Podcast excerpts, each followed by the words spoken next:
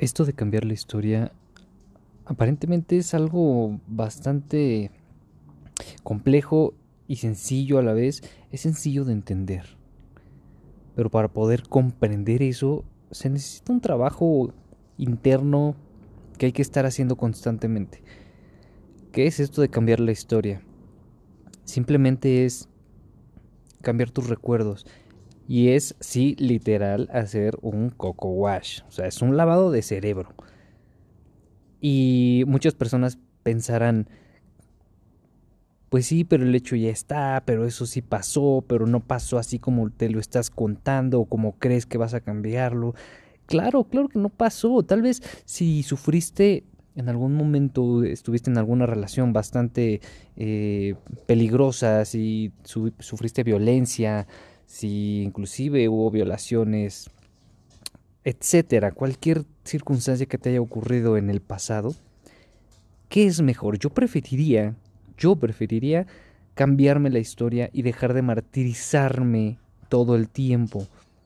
Hacerme ese coco wash, hacerme ese lavado de cerebro que va a hacer que cambie la perspectiva de lo que de lo que pasó y lo que soy actualmente, cómo está marcando eso, esa historia, mi vida actualmente.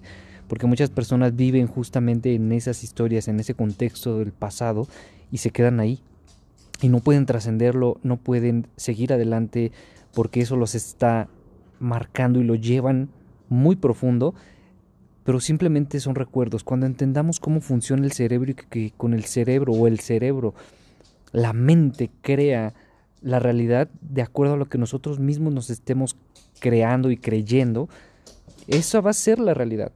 Entonces, aquí es en donde yo invito a las personas que si tienen alguna situación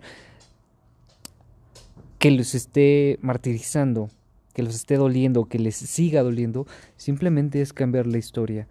Es cambiar la historia. Prefiero cambiar la historia y hacerme una historia diferente que ni siquiera puede ser que sea real o que haya sido real, pero que me haga sentir mucho mejor hoy en día a seguir con la misma historia que tengo que me hizo sentir mal y que me sigue haciendo sentir mal y que me que, que sea el mismo resultado el que tengo.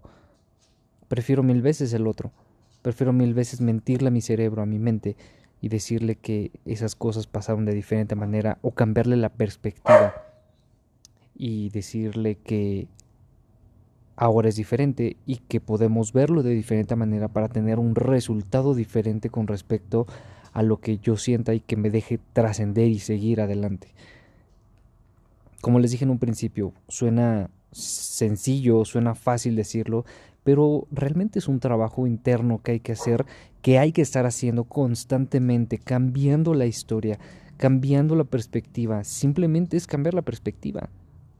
Eso va a ayudar muchísimo a que tu día a día sea mucho más pleno, mucho más sencillo y que evidentemente si hay bloqueos en algún sentido puedas eh, eh, pasarlos, puedes traspasar esa, esa, esa barrera que no te deja, que no te permite estar creciendo.